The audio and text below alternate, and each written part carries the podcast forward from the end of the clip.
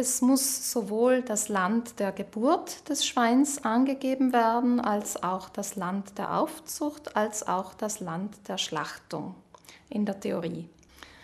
Wenn alle drei Phasen des Tierlebens im gleichen Land stattfinden, dann kann das zusammengefasst werden.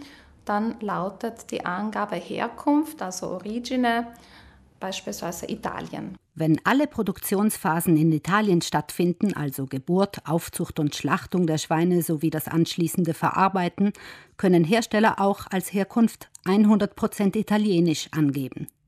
Undurchsichtiger ist die Regelung, wenn die Produktionsphasen in mehr als einem Land stattfinden. Eine Vereinfachung dieser Kennzeichnung besagt, dass wenn diese verschiedenen Phasen in verschiedenen Ländern stattgefunden haben, in verschiedenen Ländern der EU, dann kann das zusammengefasst angegeben werden als Herkunft Doppelpunkt EU.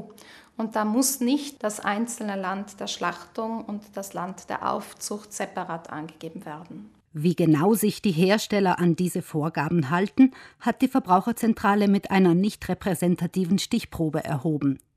Im Dezember 2021 hat Silke Raffiner mehrere Supermarktfilialen und einen Onlineshop besucht und sich dort die Etiketten von insgesamt 110 Schweinefleischprodukten genauer angesehen, darunter Speck, Nacken- oder Kochschinken und Kaminwurzen. Von den 110 Produkten wurden auf ungefähr 8 Prozent der untersuchten Produkte keine Herkunftsangaben gemacht.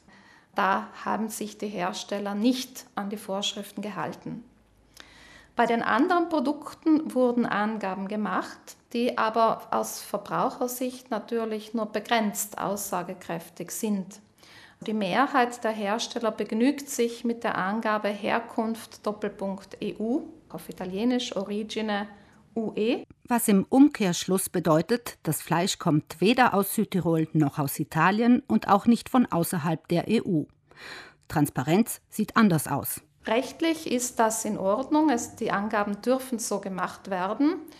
Aber als Verbraucherin würde ich mir wünschen, genauere Informationen zu bekommen und auch zu sehen beispielsweise, wie weit wurde dieses Produkt denn transportiert oder wie weit wurden die Schlachtkörper transportiert. Denn das könnte ja auch eine Rolle spielen für meine Kaufentscheidung.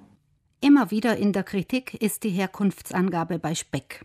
Beim Speck ist grundsätzlich zu unterscheiden zwischen dem sogenannten Südtiroler Markenspeck, Südtiroler Speck GGA und eben dem Nicht-Markenspeck.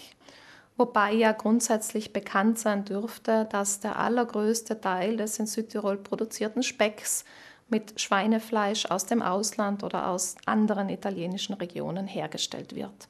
Nur etwa 0,1 Prozent oder weniger des in Südtirol produzierten Specks wird wirklich aus Schweinen hergestellt, die in Südtirol aufgezogen wurden. Grundsätzlich müsste beim Speck als Schweinefleischprodukt die Herkunft der Tiere angegeben werden.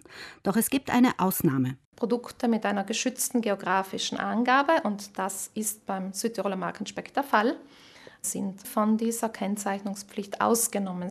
Und tatsächlich findet man auch bei fast allen untersuchten Markenspeckprodukten gar keine Angabe zur Herkunft der Schweine. Die Speckhersteller in Südtirol hüllen sich also, was die Herkunft der Tiere angeht, am liebsten in Schweigen. Fakt ist, dass nur 0,1 Prozent oder weniger des in Südtirol produzierten Specks tatsächlich aus Südtiroler Schweinen hergestellt wird.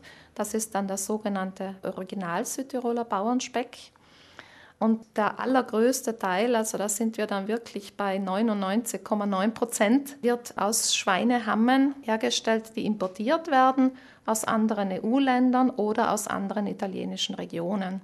Trotzdem wird der Südtiroler Speck GGA natürlich als regionales Produkt beworben und vermarktet. Mindestens ein positives Ergebnis ihrer Stichprobe hat Silke Raffiner dann aber auch zu berichten. 17 von den insgesamt 110 Produkten wurden laut den Angaben auf der Etikette aus Schweinen hergestellt, die tatsächlich in Italien aufgezogen und auch geschlachtet wurden.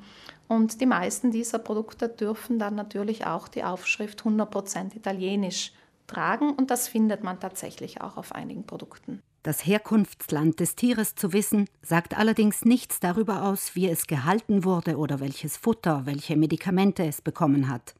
Wichtig ist das offenbar am ehesten den Herstellern, die Wert auf eine lokale Produktionskette legen.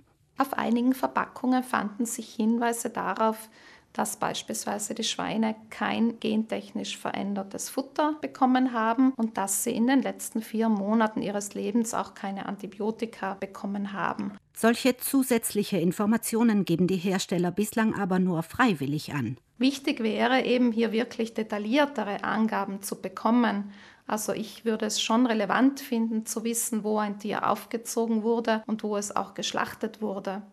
Und natürlich würde ich mir auch Informationen zu den Haltungsbedingungen wünschen. Das würde allerdings in Richtung eines Tierwohl-Labels oder irgendeiner anderen Art der Kennzeichnung dann gehen. Also das geht natürlich über die reine Herkunftsangabe schon hinaus.